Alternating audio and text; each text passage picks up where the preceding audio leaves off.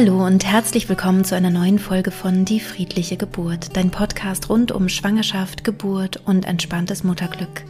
Mein Name ist Christine Graf, ich bin Mama von drei Kindern und ich bereite Frauen und Paare positiv auf ihre Geburten vor.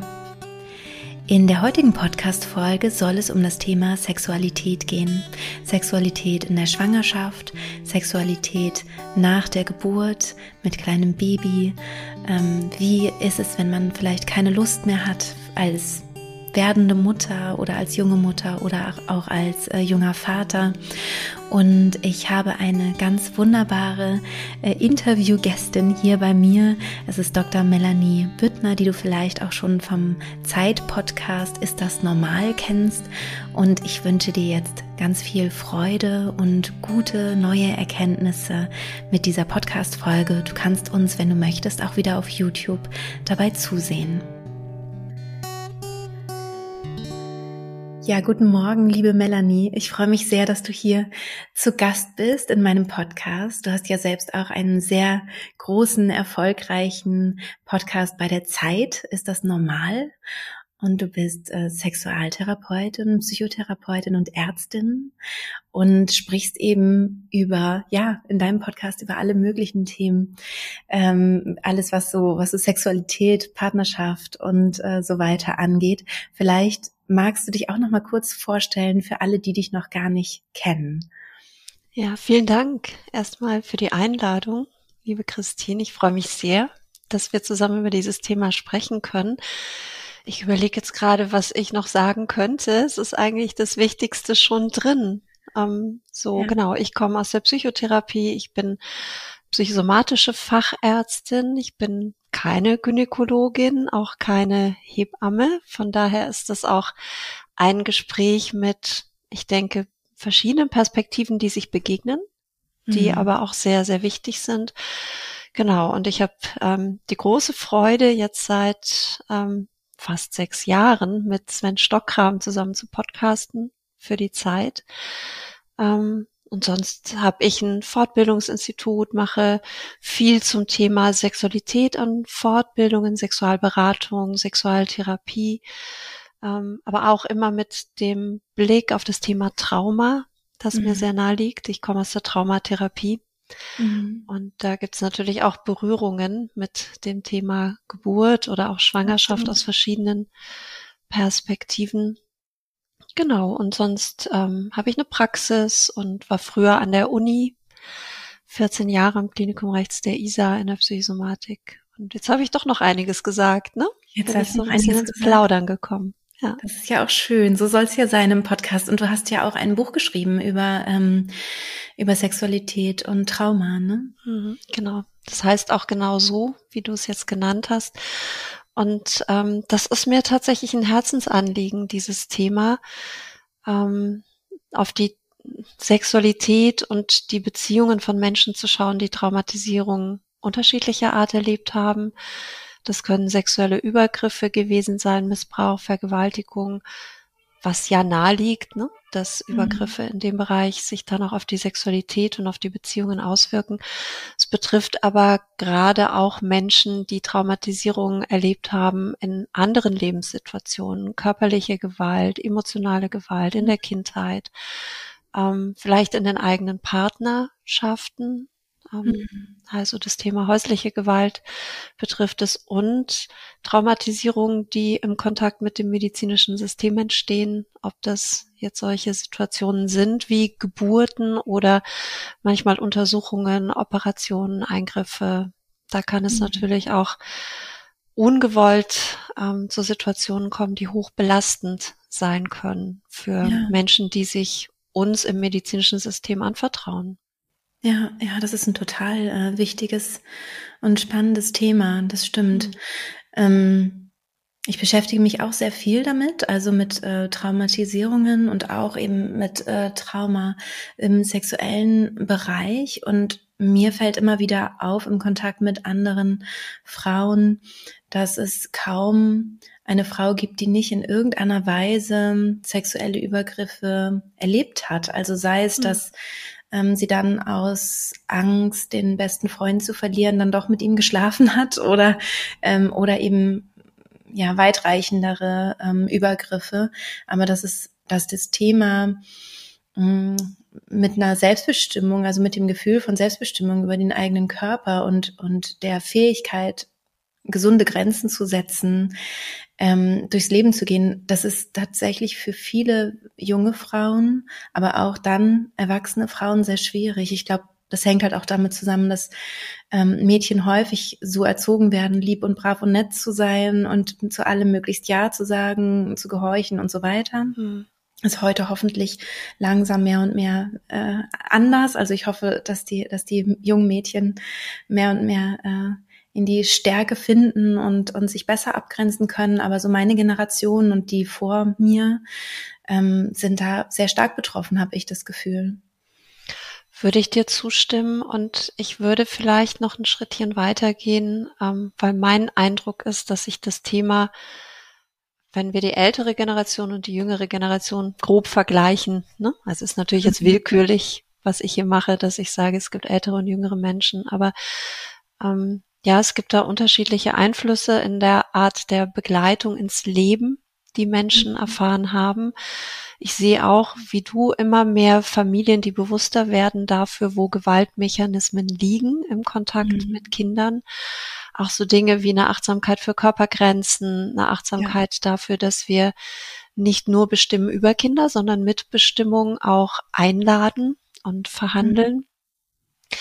Ähm, natürlich betrifft es nicht alle Menschen, auch nicht alle Kinder, auch heute noch nicht.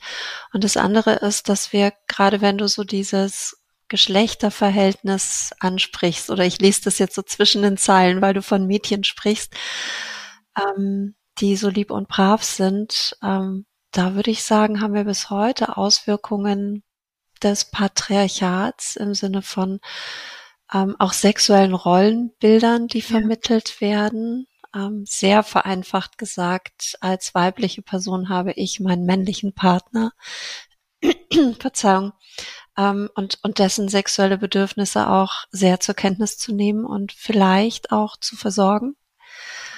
Und teilweise ist es so, dass männliche Partner auf der anderen Seite auch davon ausgehen, das ist normal oder beide miteinander gehen davon aus, das ist ja normal. Männer sind halt so, die haben diesen Trieb während Frauen und Mädchen ganz häufig noch gar nicht so ins Leben begleitet werden mit dem Blick auf die eigene Lust, mit dem Blick auf das eigene intime Bedürfnis. Und da habe ich den Eindruck, es gibt eine feministische Bewegung, gerade wieder die dritte feministische Welle. Es gibt MeToo. Es gibt mhm. in einigen ähm, Teilen unserer Gesellschaft gibt es da wie so eine Art Erwachen gerade wieder, aber es gibt auch starke Gegenströmungen durch ähm, zum Beispiel Mainstream-Pornografie, die solche Rollenbilder, ne? genau. Ja, und das ist halt eine sehr, ja, und das ist eine sehr maskuline äh, Sicht auf Sexualität, ja. also die eben auch den jungen Menschen vermittelt wird. Ne? Das, das sehe ich persönlich als sehr, sehr großes Problem, auch in der, in der Eltern, als Eltern, äh, als Mama. ne? Ja. Wie, wie ja. äh, spreche ich mit meinen Kindern, die ja jetzt, meine Kinder sind jetzt in der Pubertät, ähm, wie spreche ich mit denen darüber und das an, dass Pornografie eben nicht unbedingt die, die äh, weibliche Lust widerspiegelt, auch wenn das vielleicht so aussehen mag. Mhm. Ähm, und das äh, finde ich auch total äh, schlimm tatsächlich. Ja. Also, dass die weibliche Lust darzustellen immer noch in der Pornografie ein Nischenthema ist, das kann eigentlich nicht sein. Genau. Also, genau. Ja. Es ist da. Es gibt auch Filme, die es anders machen, die es sehr viel besser machen ähm, wo auch sexuelle Bildung geschieht, wo andere Rollenverhältnisse gezeigt werden, wo man sowas sieht wie, es gibt Gespräche über Bedürfnisse, was wünschst du dir, was ist für dich nicht okay, was möchtest du anders haben, wo man auch realistische Sexualität sieht, wo auch mal gelacht wird, wo auch mal was schief geht, so, also diese Dinge gibt es alle, aber wie du sagst, es ist eine Nische und das finde ja. ich so bedauerlich. Es ist eine Nische und natürlich muss es finanziert sein.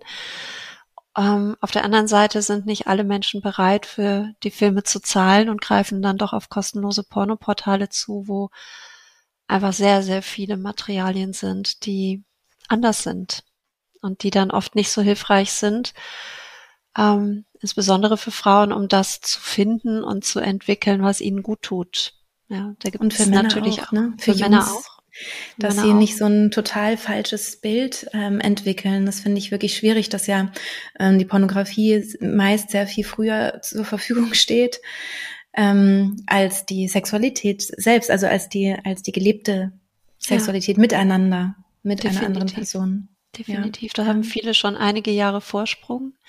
Mhm. Ähm, und es fehlt auf der anderen Seite sexuelle Bildung von Kindern. Das ist ja immer mhm. noch etwas, wo viele auch Angst haben. Kinder könnten zu früh in Kontakt kommen mit Sexualität und gleichzeitig ist ihnen nicht bewusst, dass die sowieso in Kontakt kommen damit, nur dann mhm. eben ähm, mit dem fehlenden Wissen darüber, wie eine andere Art von Beziehungsgestaltung aussehen könnte, eine andere Art von Sexualität, wie Konsens geht, Einvernehmlichkeit. Also grundsätzlich mhm ähm, habe ich auch die Haltung natürlich, ähm, wenn Menschen da etwas für sich entdecken, was sie toll finden, mhm. dann ist das völlig in Ordnung. Aber es wäre gut, darüber Absprachen zu treffen und das ist auf das, was dann fehlt. Ähm, stattdessen sehe ich auch in der sexualtherapeutischen Praxis ähm, einfach immer wieder Menschen, auch unabhängig vom Geschlecht, aber die, die Rollen aus dem Porno übernommen haben und davon ausgehen, mein Gegenüber erwartet ja auch, dass ich so bin, ja. wo ich mich oft frage, okay, ähm, wie, oder, oder mir denke, wie schade, weil ich, werde ich das Wissen bekommen, ich darf in Kontakt gehen mit meinem Bedürfnis und nicht das Wissen, ich muss es genauso machen, wie es da gezeigt wird, weil das ist normal in meiner Sicht und das wird von mir erwartet, dann hätte ich vielleicht eine Chance, das anders zu gestalten. Ja, also ja, ja. im Kern zählt meiner Ansicht nach das eigene Bedürfnis und womit ich mich wohlfühle und wo mir das Herz aufgeht oder was mich berührt, auch lustvoll berührt. Ja, ja. ja. Und es kann ja sein, dass man äh, eine Beziehung führt, also jetzt später, nicht zu Beginn der Sexualität, sondern ne, wenn wir jetzt an Schwangerschaft denken, ähm, dass man eine Beziehung geführt hat, wo vielleicht das Sprechen über Sexualität gar nicht so im Vordergrund stand, sondern das irgendwie von alleine mehr oder weniger gut funktioniert hat. Und durch die Schwangerschaft, also wir haben äh, ein paar Zuschriften bekommen über Instagram, weil wir eben angekündigt haben, dass wir heute mit dir sprechen. Ähm, ja, wo, wo dann eben die Frage auch kam, wie ist es, wenn es sich wenn es sich verändert. Also wenn ich, wenn ich jetzt plötzlich eben ähm, vielleicht in der Schwangerschaft weniger Lust habe oder plötzlich gar keine Lust mehr empfinde, ist das normal? kann man hier, kann man hier eben fragen. Ähm, und wie wichtig ist es eben auch darüber zu sprechen und das ist ja wahrscheinlich auch verbunden mit, mit Ängsten, wenn ich nicht sowieso in einem guten Kontakt mit meinem Partner, mit meiner Partnerin bin, ähm, in einem guten Gesprächsaustausch sowieso schon, ähm, dass man eben auch Angst hat, vielleicht den anderen zu, ähm, zu enttäuschen. Und ich kenne es auch andersrum, dass auch Männer manchmal Schwierigkeiten haben, Lust zu empfinden, wenn der Bauch größer wird und das Gefühl haben, ich komme da irgendwie, ich habe da so ein Babygefühl, ich irgendwie funktioniert das für mich nicht in der Lust. Also auf beiden, in beiden Richtungen kann das ja schwierig sein. Mhm. Ja, Du, ich habe gleich ganz viele verschiedene Gedanken dazu. Vielleicht können wir miteinander so ein bisschen sortieren. Ähm, ich greife mal auf, was du gesagt hast. Ist das normal? Ja, das ist sehr normal. Also aus mehreren Gründen ähm, kann es passieren, dass Menschen die Lust verlieren, wenn eine Person in einer Beziehung schwanger wird. Und ähm, also das lässt sich auch, ich habe jetzt keine Zahlen mitgebracht, aber das lässt sich auch an Zahlen nachvollziehen, dass das ganz, ganz vielen Menschen so geht. Ähm, so ein bisschen abhängig davon, vielleicht auch in welchem Trimester sich ähm, die werdende Mutter gerade befindet. Und auch in der Zeit nach der Schwangerschaft, nach der Geburt geht es bei ganz, ganz vielen erstmal um andere Themen. Ähm, und ganz viele Paare ähm, geben an, dass sie weniger Sexualität haben oder auch weniger Lust haben. Und ähm, also ich würde sagen, das sind einfach Lebensphasen, in denen sich auf so vielen Ebenen so viel verändert. Und äh, das kann alleine die körperliche Veränderung sein. Ein paar Dinge hast du schon angesprochen. Der Babybauch, der größer wird, der mich vielleicht herausfordert. Mag ich mich so noch mit diesem Bauch? Mhm. Mag ich die anderen Körperformen, die sich entwickeln? In einer Gesellschaft, in der wir so ein Schlankheitsideal haben? Mag ich das, mhm. dass das so weich wird? Mag mein Partner das, meine Partnerin? Ähm, ist das für die oder für den überhaupt noch erregend? Das sind ja auch Prägungen, die wir mit uns bringen. Was ist für uns erregend und was nicht? Und dann kommen ganz viele andere Themen mit dazu auf körperlicher Ebene, wenn es Komplikationen vielleicht gibt, ne? dass da Sorgen kommen könnten, ähm, ich, ich mache auch was kaputt. Oder alleine die Vorstellung, da ist jetzt noch eine andere Person mit dem Spiel. Ja, mhm. und vielleicht habe ich um diese Schwangerschaft auch echt gekämpft und habe, es hat eine ganze Weile gedauert, bis wir schwanger werden konnten und vielleicht habe ich schon ein Baby verloren oder noch ein Baby verloren, hatte schon Fehlgeburten oder eine Totgeburt erlebt und bin da vielleicht auch besonders ähm, möchte besonders behutsam sein und möchte überhaupt mhm. nichts riskieren. Und mhm. gerade in den ersten drei Monaten der Schwangerschaft wird einem ja häufig noch gesagt, so ja, ähm, nach drei Monaten können wir davon ausgehen, die Schwangerschaft ist relativ stabil. Mhm. Und für mhm. viele ist es dann wirklich so ein Thema, dass sie sagen, nee, also mh, hm, ich weiß nicht, die Vorstellung, der Penis kommt jetzt in mich hinein, das könnte ja vielleicht was durchschütteln oder das Baby könnte verletzt werden. Und das kann eine Angst sein, die bei beiden da ist. Ja. Mhm. ja. Und ähm, Genau, aber sag du gerne. Ich habe gemerkt, du ja. hast, glaube ich, gerade was auf den Lippen gehabt. Bremst mich gerne. Nein, nein, es ist total, es ist total spannend, was du sagst. Und ähm, mir kam nur gerade noch der Gedanke, weil die Frage auch aufkam, wie ist das denn mit den äh, Kontraktionen bei einem Orgasmus? Also diese, dieses ähm, Zusammenziehen der Gebärmutter, dass die Gebärmutter hart wird, ähm, wenn wir einen Orgasmus haben. Ähm, ha, äh, ja, was, was sagst du dazu? Ist das irgendwie, könnte das gefährlich für das Baby sein oder mhm. irgendwie negativ? Mhm. Also da würde mich deine Sicht als Hebamme auch interessieren.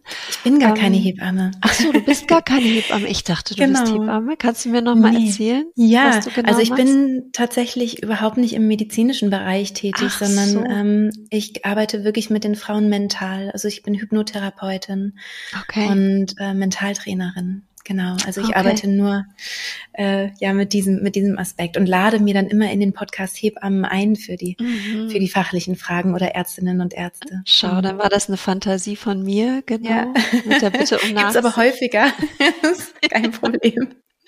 ja, schön.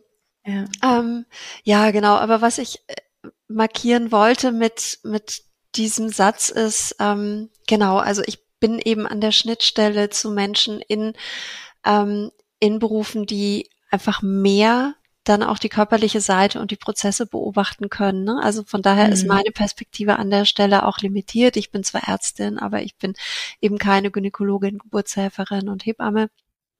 Ähm, aber so nach meinem Verständnis und nach meinem Wissensstand ist es so, dass im Moment des Orgasmus ähm, der Beckenboden kontrahiert, insbesondere die Muskulatur, die wie so eine Acht um die Vagina herumgeht und dann um den Anus herumgeht und die Gebärmutter kann mit kontrahieren. Das sind jetzt aber keine Kontraktionen, die so bretthart sind und ein Baby richtig feste einquetschen könnten, zumal das Baby in der Gebärmutter ja auch in dem Fruchtwasser liegt. Das ist ja super gepolstert, auch mhm. gegen Erschütterungen aller Art. Also auch die Vorstellung, so ein Penis könnte das Baby irgendwie total in Bedrängnis bringen.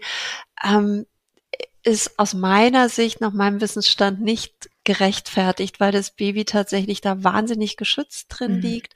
Und was es vielleicht spüren kann, ist, ähm, wenn es klein ist und ganz, ganz viel Fruchtwasser um es herum liegt, dass es ge gewogen wird, dass es so ein bisschen im Fruchtwasser hin und her bewegt wird. Aber es wird auch hin und her bewegt, wenn die Mutter geht, wenn die Mutter die Lage verändert. Ja? Mhm. mhm. Und im Orgasmus würde ich sagen, ist das ähnlich. Also ich könnte mir vorstellen, wenn das Baby schon sehr groß ist und es wirklich so sein sollte, dass die gesamte Gebärmutter in ihrer ganzen Größe mit kontrahiert, dann ist es vielleicht im besten Fall für das Baby eine angenehme Massage.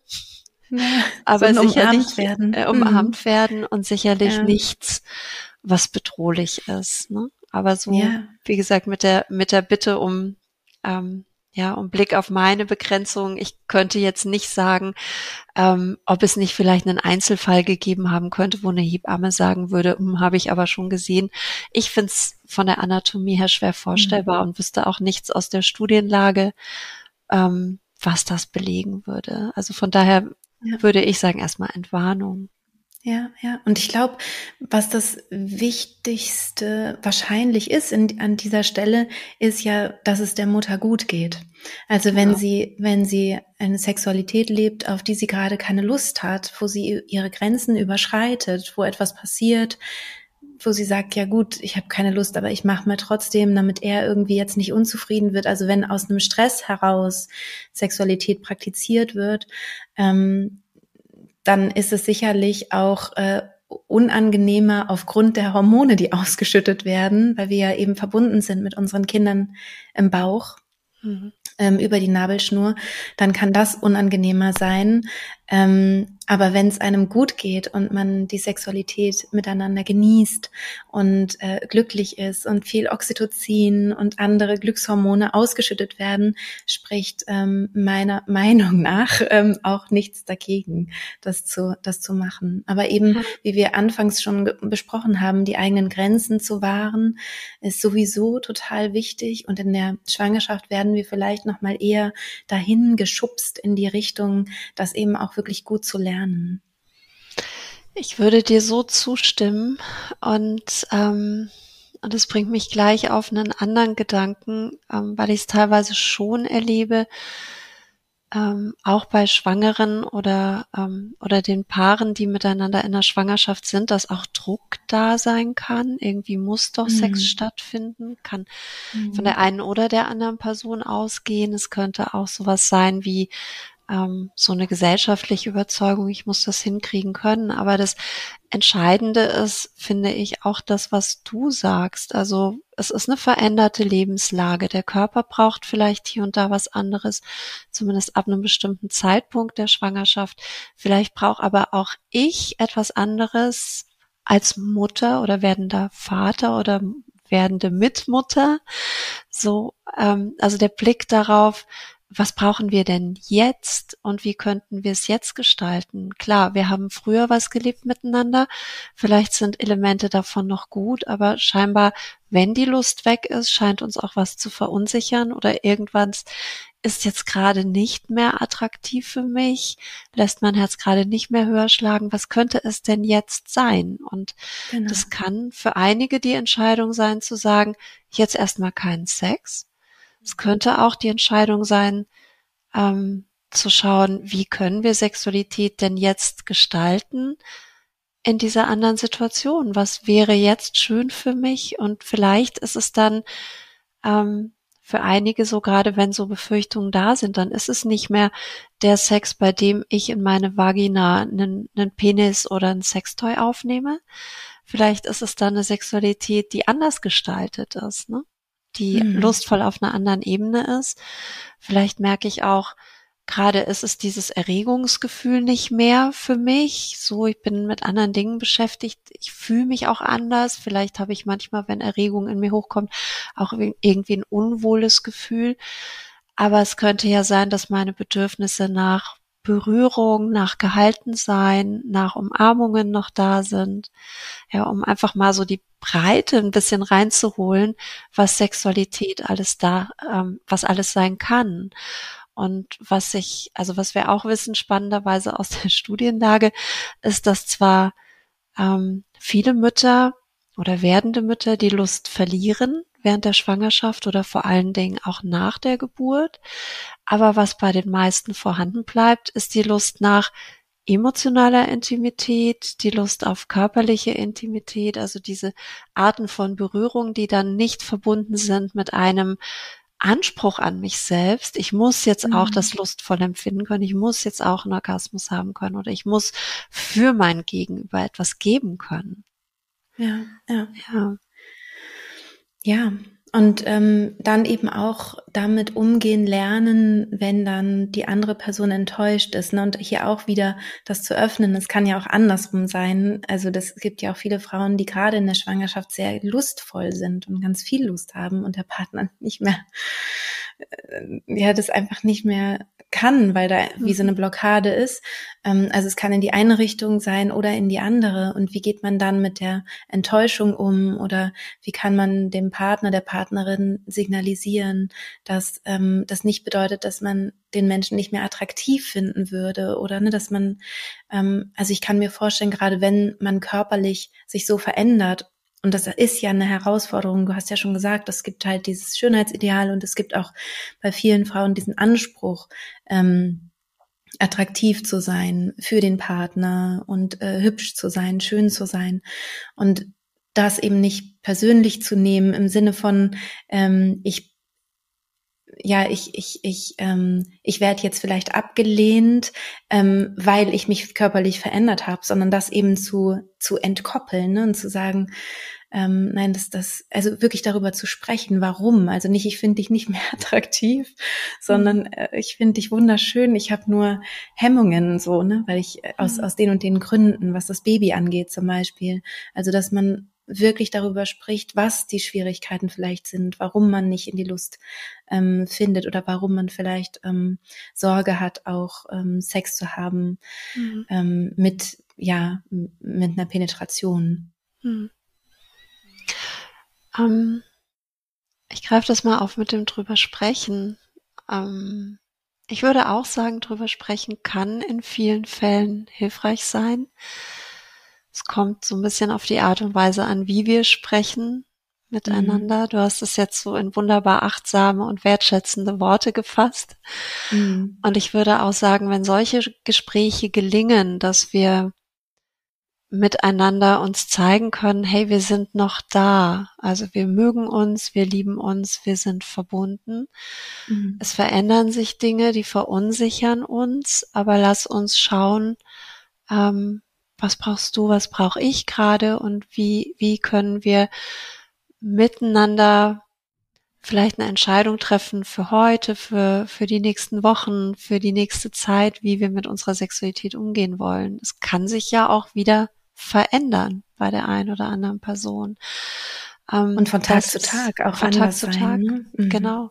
Also da in, in Kontakt bleiben und ähm, und das bedeutet aber auch, dass das ein Prozess ist, der nicht nur die Mutter einlädt, auf sich zu schauen, sondern der beide einlädt, zu schauen, mh, wie geht's denn mir gerade, wo erlebe ich Stolpersteine und wo habe vielleicht auch ich ein Entwicklungspotenzial. Also ich denke gerade zum Beispiel an diese Situation mit, mit dem Bauch angenommen.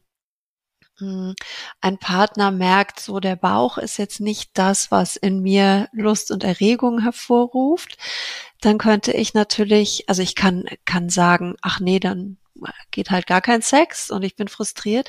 Aber ich könnte vielleicht auch ähm, mich fragen, gibt es denn andere Teile des Körpers meiner Partnerin, auf die ich meine Aufmerksamkeit lenken kann? Ihre Augen oder ihren Hals, ihren Nacken. Ähm, ja, also gibt's was auch immer es ist, ne, gibt es Teile an diesem Körper, wenn ich mich darauf fokussiere, wenn ich die berühre, wenn ich die anschaue, die in mir dennoch Erregung hochkommen lassen. Ne? Es ist ja auch so ein, so ein bisschen Thema der Wahrnehmungslenkung und auch ein Thema der eigenen persönlichen Prägung. Wie habe ich gelernt, Erregung in mir zu empfinden oder zu steuern, bis zum Orgasmus zu steuern. Das sind alles Lernprozesse und das hat viel zu tun mit den Reizen, auf die ich mich konditioniert habe. Das ist vielen nicht bewusst, mhm. aber das spielt durchaus eine Rolle.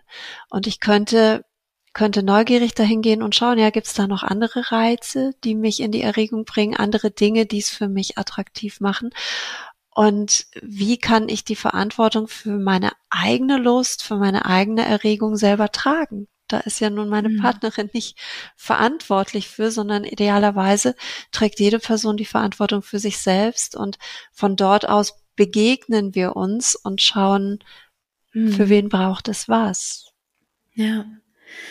Ja, das ist, das ist total spannend, ähm, was du da sagst, wenn ich jetzt in die andere äh, Perspektive gehe. Also wenn ich jetzt mir überlege, die Frau hat vielleicht keine Lust, ähm, könnte ich mir da vorstellen, dass es vielleicht auch damit zusammenhängen könnte, dass sie einen Erwartungsdruck spürt und ähm, und denkt, sie müsste irgendwas und mhm. und ihr Körper halt sagt, ich nein, ich möchte nichts müssen gerade mhm. und vielleicht kann man da eben im Gespräch auch ähm, eine Lösung finden, also dass man da einfach Druck rausnimmt und ähm, es vielleicht auch wirklich und das finde ich halt auch wichtig, Berührungen geben kann, die vielleicht ohne Erwartungsdruck sind, also die tatsächlich erwartungslos äh, stattfinden, weil es gibt ja auch ähm, gerade in der Schwangerschaft häufig ein großes äh, Bedürfnis nach Nähe, nach Beschütztsein, nach Geborgenheit. Und wenn wir das von der Sexualität abkoppeln und sagen, eine, eine liebe Umarmung ähm, und ein Streicheln, was nicht dann am Ende zur Folge haben muss, sozusagen, da muss jetzt dann auch sexuell etwas passieren, sondern wirklich absichtslos, dass man sagt, wir nehmen uns jetzt eine halbe Stunde Zeit oder eine Stunde Zeit, um einfach nur zu kuscheln können, ganz ohne die Sexualität, dann ähm, kann, glaube ich, daraus, wenn man merkt, das ist wirklich absichtslos, auch wieder eine Lust möglicherweise entstehen. Also wenn man sagt, diesen Raum nimmt man wirklich, da, da darf quasi keine, also das, das darf nicht sexuell werden, erst nach dieser Stunde zum Beispiel, erst dann dürfte noch mehr passieren oder auch nicht, dass man sich eben wirklich einmal sicher fühlen kann in so einer absichtslosen, nicht sexuellen Begegnung und Berührung. Ja. Ich glaube, dass es ganz viel Vertrauen schaffen kann und ganz viel ähm, Öffnung schaffen kann in die eine Richtung, aber nicht muss und dadurch halt diese, diese, ja, dass diese Freiheit halt so, so wichtig ist. Hm. Ich mag das sehr, was du sagst und ähm, ja, würde das genauso sehen und ähm, habe vielleicht so eine Ergänzung zum Thema Druck. Je mehr Druck, umso weniger Lust, oder? Mhm. Also ja, und wenn ich, ja, wenn ich Druck empfinde und wenn ich keine Lust habe, das finde ich so wichtig, ähm, die eigene Lustlosigkeit ernst zu nehmen. Und nicht darauf zu gucken, als wäre das ein Makel, ein Defizit bei mir. Ich glaube, dass viele das noch im Kopf haben. So, ähm, es ist normal und gesund Lust zu haben und wenn ich keine mehr habe, dann stimmt mit mir was nicht. Oder mit Meine, der Beziehung was nicht. Mit der Beziehung, hm. genau, genau. Und dann wird's noch mehr Druck, weil dann kommt die ja. Angst rein. Und tatsächlich, ich erlebe es so, Lustlosigkeit ist wahnsinnig intelligent das ist ein Zeichen ganz oft dafür, dass etwas in der Situation nicht so passend ist, dass es für mich stimmig wäre, dass ich mich wohlfühlen könnte. Das kann natürlich eine Angst sein, eine Sorge in der Schwangerschaft, aber es hat meiner Erfahrung nach ganz oft damit zu tun, etwas salopp gesagt, dass das Angebot für mich so heute jetzt gerade nicht stimmt. Also, dass vielleicht eine sexuelle Gewohnheit da ist, die wir weitermachen, die aber jetzt irgendwie nicht mehr passend ist. Mhm. Dass ich weiß aus meiner Erfahrung heraus, ähm, wenn ich berührt werde von meinem Gegenüber, dann geht das immer weiter. Also möchte ich schon gar mhm. nicht mehr hm. berührt werden. Also merke ich genau. schon, da genau. kommt irgendwie so ein, uh, so ein Unwohlsein in mir hoch. Manche Frauen erleben da auch richtig gehend Ekel gegen Berührung ja. Mhm. Ähm, und es ist oft dahinter so diese, diese Annahme, ja klar, und das muss ja dann auch weitergehen. Ähm, also ich glaube, diese zwei Dinge darauf zu achten, wenn ich Druck empfinde, hinzugucken, wo entsteht der Druck? Und wenn ich lustlos bin, hinzuschauen, was stimmt für mich an dieser Einladung, an diesem Angebot gerade nicht und mir zu erlauben, dieses Nein, das meine innere Weisheit mir sagt, meine Seele mir offenbart, ernst zu nehmen und zu gucken, wozu würde ich denn jetzt gerne am liebsten Nein sagen, wenn ich dürfte? Mhm. Ja, wenn ich keine Angst hätte, dass mein Gegenüber gekränkt ist oder die Beziehung Schaden nimmt. Und wozu könnte ich vielleicht jetzt Ja sagen? Und das könnte mhm. eine Berührung sein, eine absichtslose Berührung. Es könnte auch eine andere Art von Sexualität sein oder eine Art von emotionaler Intimität. Dann ist es vielleicht heute nicht die Berührung unserer Körper, dann ist es etwas, wo wir uns überlegen, wie teilen wir denn Zeit miteinander, wie können wir uns denn anders nah und verbunden sein. Und ich empfinde es immer so, dass diese Dinge in einem Beziehungskonto, wenn man so möchte, ähm, also so dieses Miteinander sagen, okay, dann machen wir jetzt nicht die Sexualität, die wir uns gewohnt sind, sondern wir schauen, wie wir uns neu begegnen können, wie wir neu auch Vertrauen fassen können da hinein, dass wir beide auf unsere Bedürfnisse miteinander achten. Ähm, ich habe immer das Gefühl, das zahlt positiv ein auf so ein Beziehungskonto und dann kann man später vielleicht, wenn die Dinge wieder in andere Bahnen kommen, können beide darauf zurückgreifen, dass sie wissen, ja, das haben wir auch als Ressource. Und mhm. ich als Mutter fühle mich von der Person, mit der ich zusammenlebe, aber in jeder Lebenslage gesehen mhm. und in meinen Grenzen auch ja. nicht nur respektiert, sondern, sondern da ist jemand, die Person signalisiert mir, wenn etwas für dich nicht geht, du bist mir wichtig. Ich möchte nicht mhm. mit dir in eine Situation kommen, wo du etwas tust, was für dich nicht wirklich stimmig ist. Ja.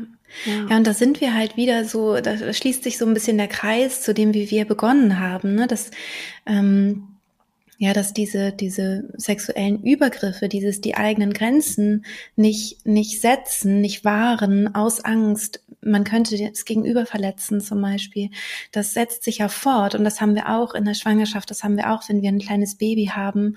Und ähm, dass es da eben so wichtig ist und dass wir das eben auch können, dass wir es gerade in dieser Situation vielleicht auch lernen können, weil der Partner oder die Partnerin vielleicht noch mehr ähm, Verständnis hat dafür, dass sich jetzt gerade was verändert und vielleicht entsteht noch mehr oder leichter der Raum, genau darüber zu sprechen. Und es ist halt generell, finde ich, ein Heilungsweg äh, von vielen äh, Menschen, vielen ähm, vielen Frauen sicherlich auch, ähm, zu lernen, Grenzen zu setzen, körperliche Grenzen zu setzen. Und das ist natürlich auf der anderen Seite auch wieder total krass, weil nämlich nach der Geburt, das ist so meine Erfahrung, ja die Grenzen nicht gewahrt werden von diesem Baby. Ne? Die werden ja, ich habe irgendwann wirklich Schwierigkeiten mit dem Stillen gehabt, insofern als dass ich, als dass ich ja meine Brüste immer als sehr intimen Teil meines Körpers wahrgenommen habe und dieses ständige ähm, Ausziehen, ständige Stillen,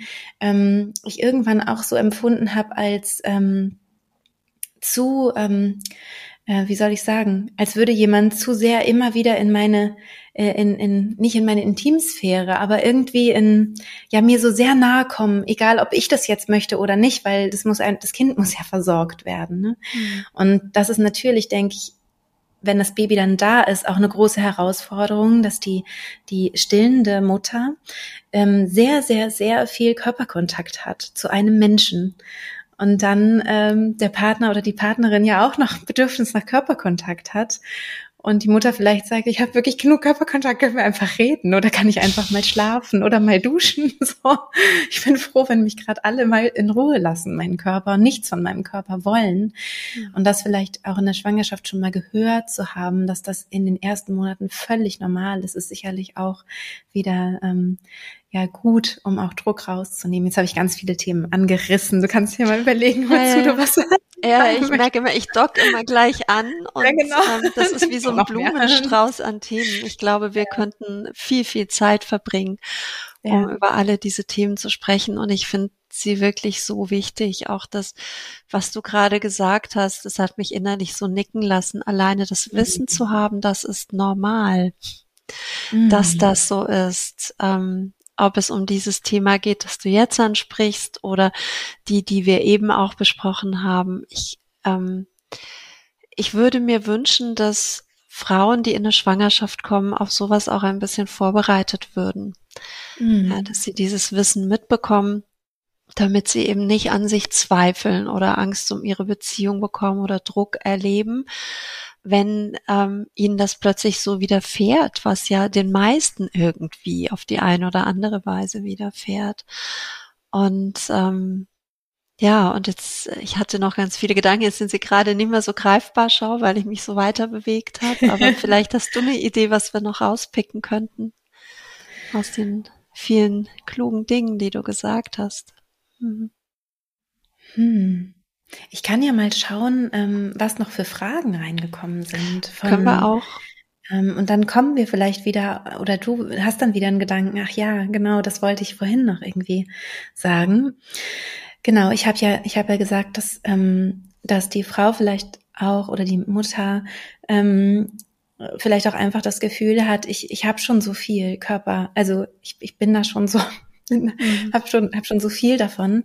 Auf der einen Seite vielleicht, dass es ja eine Idee sein könnte, dass der Partner, die Partnerin eben auch viel mit dem Baby Körperkontakt hat, was sowieso bindungsstärkend ist für Vater und Kind oder zweite Mutter und Kind. Mhm. Ähm, und dadurch kann eben von diesem reinen Bedürfnis nach körperlicher Nähe auch ganz viel gestillt werden über das Baby, auch wenn das natürlich überhaupt nicht sexuell ist, aber eben ein Gefühl von Familie und von Kontakt. Also häufig fühlen sich ja auch ähm, junge, junge Väter oder zweite Mütter auch ausgeschlossen, weil sie das Gefühl haben, meine, meine Frau ist da jetzt irgendwie so mit diesem anderen Menschen zusammen und ähm, und ich stehe so, stehe so irgendwie daneben und so kann es eben mehr zu einer Familie auch heranwachsen und dann eben zu gucken, wo ist der partnerschaftliche Punkt, also wo können wir uns vielleicht Zeiträume schaffen, in denen überhaupt einfach mal nur die Partnerschaft im Vordergrund steht, weil ähm, ganz ehrlich aus meiner Erfahrung ist der Schritt hin zu einer Sexualität ja so riesig, wenn man noch nicht mal Zeit hat, sich morgens zu fragen, wie geht's dir denn? Oder ja. ich möchte gern duschen, kannst du mal das Baby nehmen? Nee, ich muss zur Arbeit. Also es ist, ähm, da gibt es so viele andere Baustellen, sage ich mal, oder, oder Bedürfnisse, ähm, dass eben die große Frage ist, muss das nicht erstmal alles auch ein bisschen befriedigt sein, bevor dann wieder ein Raum für Sexualität entstehen kann? Ja, da sprichst du auch was ganz Wichtiges an. Das ist meiner Erfahrung nach auch für viele ein Überforderungsthema, wenn sie das mhm. Gefühl haben oder so, so davon ausgehen, Sex muss jetzt auch irgendwie noch reinpassen in dieses mhm. Leben, in dem wir gerade so auf allen Ebenen so beansprucht sind. Und ähm, manchmal hört man ja so die, die Empfehlung und manchmal gebe ich die durchaus auch so, ja, macht Paardates miteinander. Aber das mhm. muss man ja auch erstmal haben, eine Babysitterin oder ein Babysitter oder ein Familienmitglied, das in der Zeit das Kind nimmt und also eine geeignete Person, der ich dieses kleine Wesen gerne anvertrauen möchte, so dass ich mhm. auch wirklich abschalten kann. Und die andere Sache ist, ähm, Paar-Dates können super laufen, aber die können auch zur Überforderung werden, wenn wir dann den Anspruch haben, so in dieser Stunde oder in diesen zwei Stunden müssen wir dann auch echt den knalligen Sex haben. Ne? Da muss es dann richtig rund ja. gehen. Und für viele ist es dann vielleicht ähm, der, der Schritt, der sie mehr berührt und ihnen diesen Weg zurück zur Sexualität eher ebnet, wenn sie sagen, lass uns erstmal wieder begegnen als Paar, genau. lass uns erstmal begegnen, auch als die vielleicht besten Freunde, die wir waren. Lass uns mal sprechen, wie geht's dir eigentlich gerade? Wie geht's mir eigentlich gerade? Können wir irgendetwas tun, was uns früher schon Spaß gemacht hat oder was uns jetzt Spaß machen würde, wo wir erstmal wieder merken, wir sind emotional verbunden. Mhm, und, ganz ähm, genau. Ja. Und sowas zu pflegen und vielleicht auch miteinander auszusprechen, lass uns, wie hast du es eben so schön gesagt, achtsam äh, oder du hast nicht gesagt ziellos, aber ohne dieses Ziel, da muss absichtslos. jetzt absichtslos, mhm. genau. Also absichtslos rangehen, vielleicht mit dem Ziel, wie können wir diese Zeit so gestalten, dass wir uns beide wohlfühlen, aber nicht mit dem Ziel, wir müssen jetzt die Erotik zurückerobern, die wir vorher hatten. Ja. Es gibt Menschen, die in der Situation das super finden, übereinander herzufallen und erstmal irgendwie super sportlich oder BDSM oder was auch immer die Leidenschaften sind, das zu leben. Diese Menschen gibt es. Aber es gibt eben auch ganz, ganz viele, die brauchen ein anderes Tempo und erstmal wieder ankommen beieinander. Ja, ja. Und vielleicht also in den, in den ersten Tagen, Wochen nach der Geburt, ähm, wenn man sich da schon mal so, so zehn Minuten Zeitfenster rausnehmen kann, wo man sich einfach zuhört gegenseitig. Jeder spricht ja. mal fünf Minuten. Und ähm, das kann vielleicht auch sein, während das Baby schläft. Aber besser natürlich, es wäre gerade bei jemand anderem, dass man wirklich weiß, diese zehn Minuten haben wir jetzt. Ähm, damit es nicht gleich so diese Stunde sein muss oder diese zwei Stunden, wo, also ich weiß noch, ich habe ja gelitten das erste Mal, als ich eine Stunde von meinem Baby weg war. Mhm. Ähm, also genau, dass man einfach sich so langsam auch so vortastet und ähm, und da einfach so eine so eine Intimität aufbaut, wie du das eben auch so so schön gesagt hast, ähm, die vielleicht nicht ja, wo es vielleicht gar nicht um Sexualität äh, gehen muss, sondern überhaupt eine Intimität, eine emotionale Intimität ähm, zu, zu pflegen. Ja, ja. ja. Ich finde es auch für viele wirklich nützlich, sich zu überlegen oder, oder so eine Art Vereinbarung zu treffen, ähm, für eine Zeit lang erstmal gar keinen Sex zu haben. Oder zumindest sich gegenseitig die Erlaubnis zu geben, das darf sein, dass ja. wir jetzt eine Phase haben, in der wir keine Sexualität leben. Dann entfällt mhm. auch so dieses, wir gucken immer so aufeinander ein bisschen wachsam, ne? Wie reagiert mhm. die Person jetzt? Will sie, will sie nicht? Was wird von mir erwartet?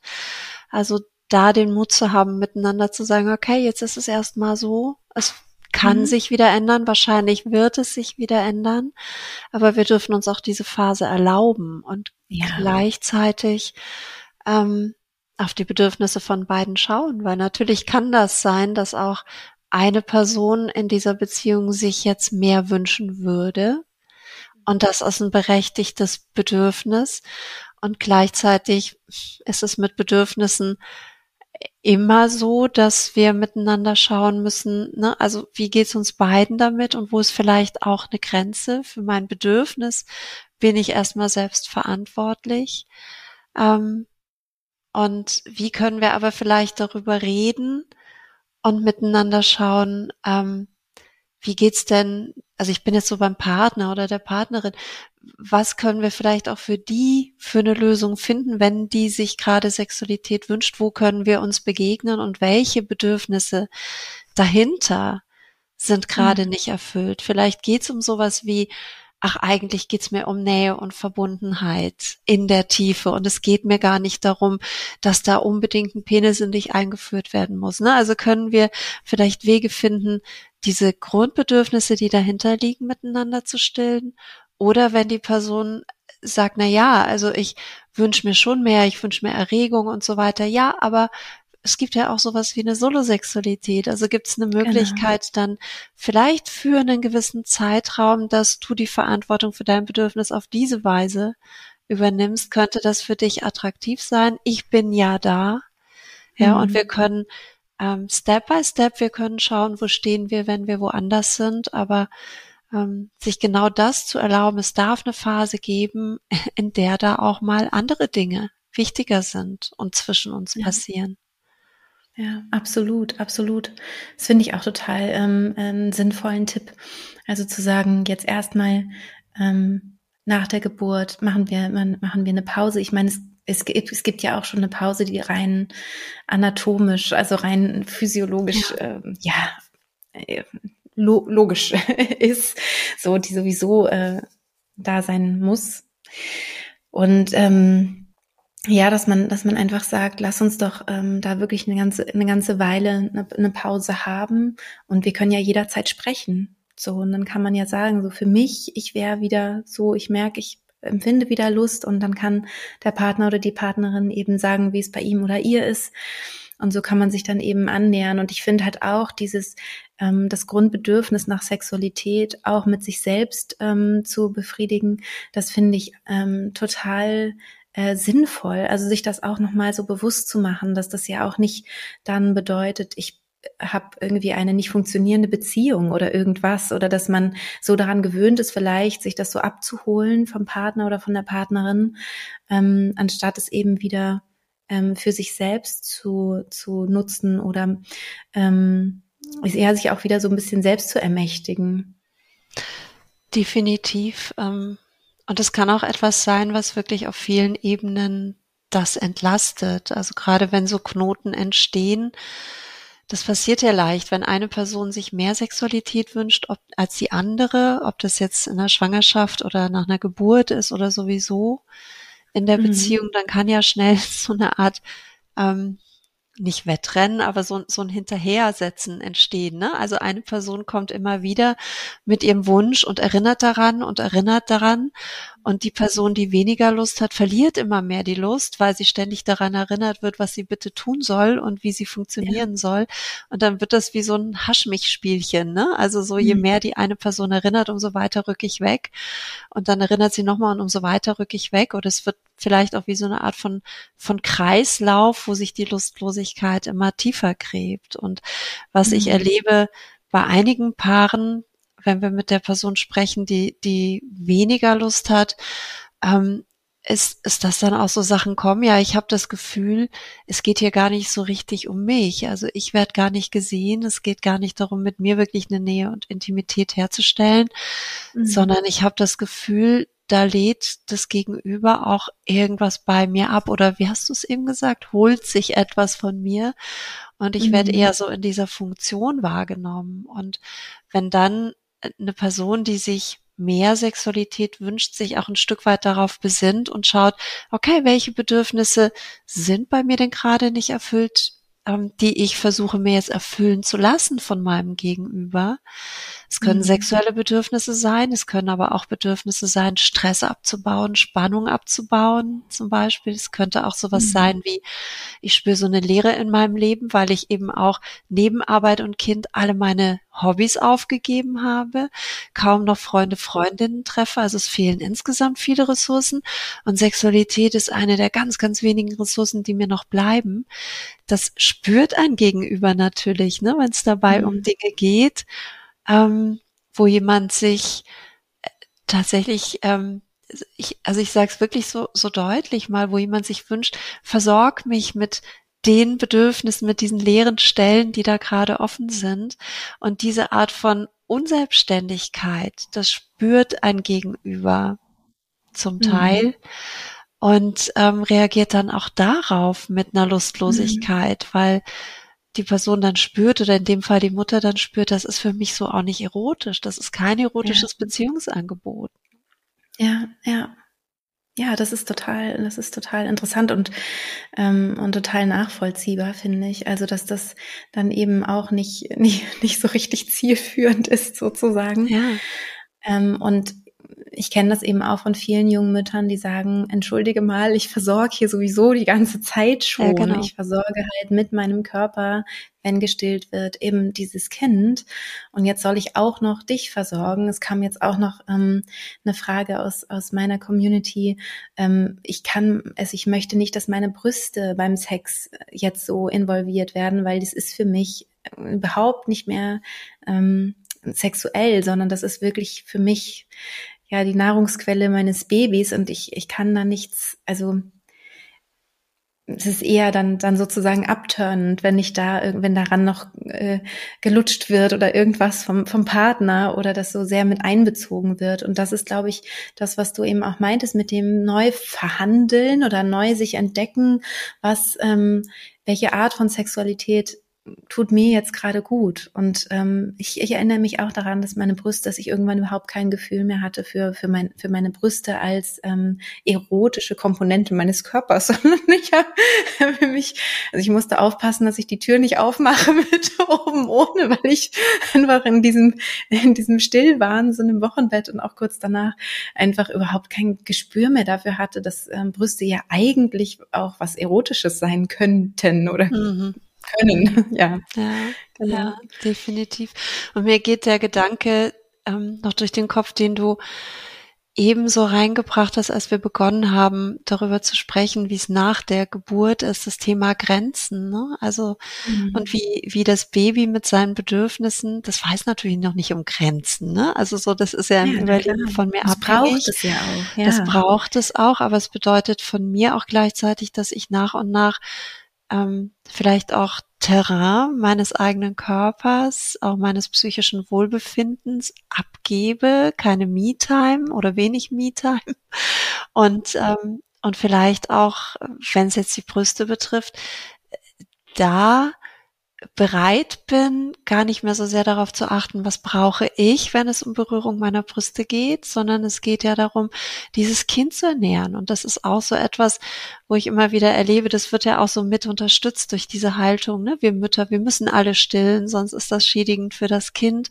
Und es gibt durchaus auch Mütter, die das als wahnsinnig belastend empfinden, ihren mhm. Körper Tag für Tag so hergeben zu müssen, die mhm. diese Berührungen aushalten, die vom Kind kommen, aber alles andere als genießen können, weil mhm. sich es einfach für sie nicht gut anfühlt. Und dann diesen Switch, jetzt soll ich aber bitte wie auf Knopfdruck, soll ich dieses, diesen selben Bereich meines Körpers, den ich vielleicht sogar gerade so ein bisschen abschalte in der Wahrnehmung, damit mir das Unangenehme mhm. nicht so intensiv durchdringt ähm, zu, zu mir.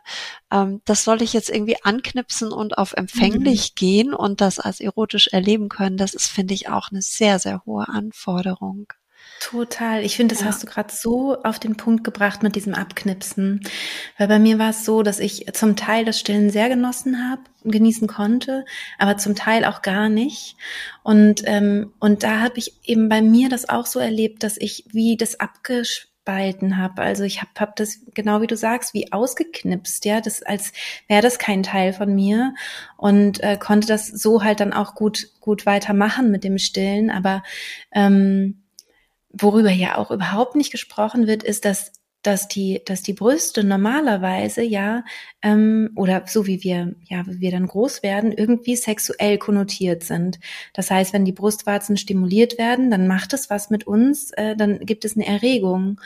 Und was ist mit dem Tabuthema, dass plötzlich ständig jemand an den Brüsten saugt, aber es soll jetzt bitte nicht mehr ähm, zu einer sexuellen Erregung führen. und ich weiß Forderung. von vielen, ja. ja, und ich weiß von vielen Frauen, dass das aber nicht funktioniert, dass sie das nicht einfach so abknipsen können und dann eben auch Schwierigkeiten mit dem Stillen haben, weil sie, weil sie merken, dass das macht was mit mir sexuell. Und dann wird es total weird, weil man völlig durcheinander ist und ähm, genau, und dann wahrscheinlich eben auch auf dieses dieses Abschalten geht, ne? Dieses ich ich versuche das eben zu ich versuche auch irgendwo meine Sexualität abzuschalten, damit ich dieses Kind guten Gewissens stillen kann. Ja. Und dann wird auch wieder bewusster oder klarer vielleicht für einen Partner, eine Partnerin, der oder die jetzt gerade die Podcast Folge hört, ah, okay, ja klar, wenn sie immer das absch abschaltet, dann kann es nicht einfach, wie du gerade sagst, auf Knopfdruck eben wieder angeschaltet werden. Jetzt soll es aber bitte wieder sexuell sein. Und keine Sorge, das passiert ganz wunderbar nach dem Stillen, dann ist auch alles wieder normal. Also zumindest ist es meine Erfahrung, dass der, ähm, das mit dem Abstillen dann der Körper mehr und mehr wieder, wieder der zum eigenen wird, dass man merkt, ah ja, okay, hier sind wieder meine Grenzen. Also man weicht das alles sehr auf zum Wohle des Kindes und das macht viel, bringt viele Veränderungen mit sich. Und danach kommt man aber wieder zurück. Also ich nicht, dass wir jetzt hier irgendwelche Ängste auslösen bei Schwangeren. Das äh, regeneriert alles wieder. Ja. Ich habe jetzt also ich bin so ein bisschen gerade nachdenklich geworden, als ich dir zugehört habe. Und ja, grundsätzlich, ich würde dir zustimmen.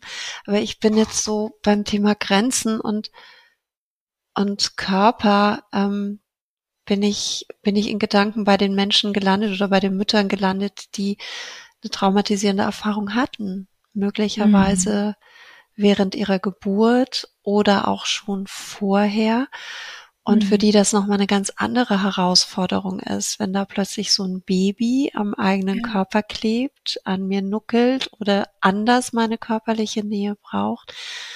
Ähm, das muss nicht sein, aber es kann nach einer traumatisch erlebten Geburt auch so sein, dass Körperkontakt erstmal gar nicht mehr geht, weil es ein Trigger ist, weil es so Dinge hochkommen lässt aus mhm. der Geburt oder wenn ich früher Übergriffe erlebt habe, dass ich die Erfahrung mache, dass das, was jetzt dieses Baby von mir braucht, dass ich gar nicht in der Lage bin, das zu geben.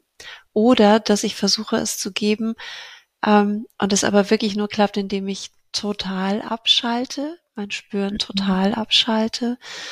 Ähm, könnte vielleicht so eine Info sein, die für die ein oder andere Person, die jetzt zuhört, auch nochmal ähm, eine wichtige, ja, ja, ein wichtiges Wissensteilchen ist, um zu verstehen, warum ja. ist es bei mir denn ähm, gerade so, wie es ist und warum ist es vielleicht auch bei mir dann nicht mit dem Stillen anders geworden. Ne? Also das mhm. sind Menschen, die ich erlebe, die das dann teilweise wirklich auch über längere Zeit mitnehmen.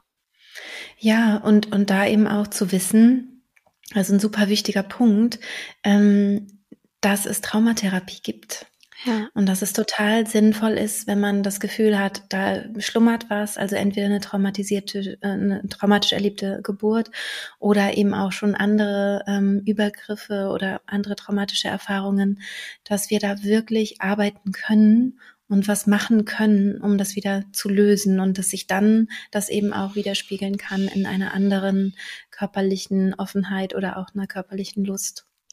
Also sich dem zuzuwenden, was, was einem da gezeigt wird. Und ich fand es auch so schön, dass du vorhin sagtest, die Lustlosigkeit ist zu intelligent die sagt was und die ist so klug. Also, dass man die nicht so als Feind äh, betrachtet, sondern dass man sagt, ja, okay, die will mir jetzt hier gerade was zeigen und was sagen, dass ich da nochmal genauer hinspüren kann, woran liegt es gerade oder was, was überfordert mich gerade, was würde ich mir vielleicht wirklich wünschen und wo entsteht Druck oder wo entsteht ein, das möchte ich nicht, woher kommt das vielleicht? Und da, je nachdem, mit wem man da spricht, natürlich, ähm, sind das ganz unterschiedliche Gründe und hat das auch unterschiedliche Höhen sozusagen. Und das eine ist vielleicht schon dadurch erledigt, dass einfach ein bisschen Zeit verstrichen ist und schon ist alles wieder, wie man es kennt. Und bei einer anderen Person ähm, liegt ein Trauma dahinter, was dann eben auch nochmal ähm, angeschaut werden möchte, hm. behandelt werden möchte, vor allem auch. Definitiv. Ich finde ja diese Haltung zu, so schön, auf Lustlosigkeit zu schauen ähm, und sich zu versichern, es gibt immer gute Gründe dafür. Eigentlich haben wir immer gute Gründe für alle unsere Gefühle oder auch mhm. Gefühle, die wir vermissen, die dann nicht kommen. Also so, es gibt ja. ja eine innere Weisheit, die wir in uns tragen. Und wenn wir da hinkommen, dass wir uns mit diesen inneren Bewegungen ernst nehmen können mhm. und uns so annehmen können, mhm. finde ich es ähm, ja viel, viel leichter, einen guten Weg zu finden, mit sowas dann auch umzugehen. Und ja. dann wird vielleicht auch sowas wie, wie persönliches Wachstum möglich, was auch in der Sexualität passieren darf. Ja, und ähm, persönliche Entwicklung oder Entwicklung als Paar miteinander. Mhm. Ja, total schön, liebe Melanie. Ich finde, das sind ganz tolle ähm, Schlussworte für, für unsere Podcast-Folge. Aber vielleicht hast du auch noch irgendwas auf dem Herzen, was du noch teilen möchtest zum Abschluss. Ich glaube, wir können das damit gerne so stehen lassen. Ja, ja, dann ja. danke ich dir ganz, ganz, ganz herzlich. Ich fand es super spannend, mit dir zu sprechen und wünsche dir weiterhin viel, viel Erfolg, ähm, auch bei deinem tollen Podcast-Projekt. Und ähm, ja, danke dir. Ja, ich danke dir sehr.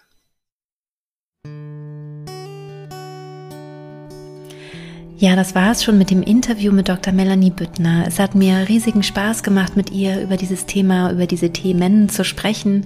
Und äh, du kannst uns gerne auch schreiben, wenn du möchtest. Zum Beispiel auf Instagram findest du mich unter die.friedliche.geburt. Da freue ich mich immer über Kommentare. Und ähm, ja, wenn du magst, dann stöbere gern noch weiter hier im Podcast. Da findest du viele Folgen rund um Schwangerschaft, Geburt und Mutterschaft.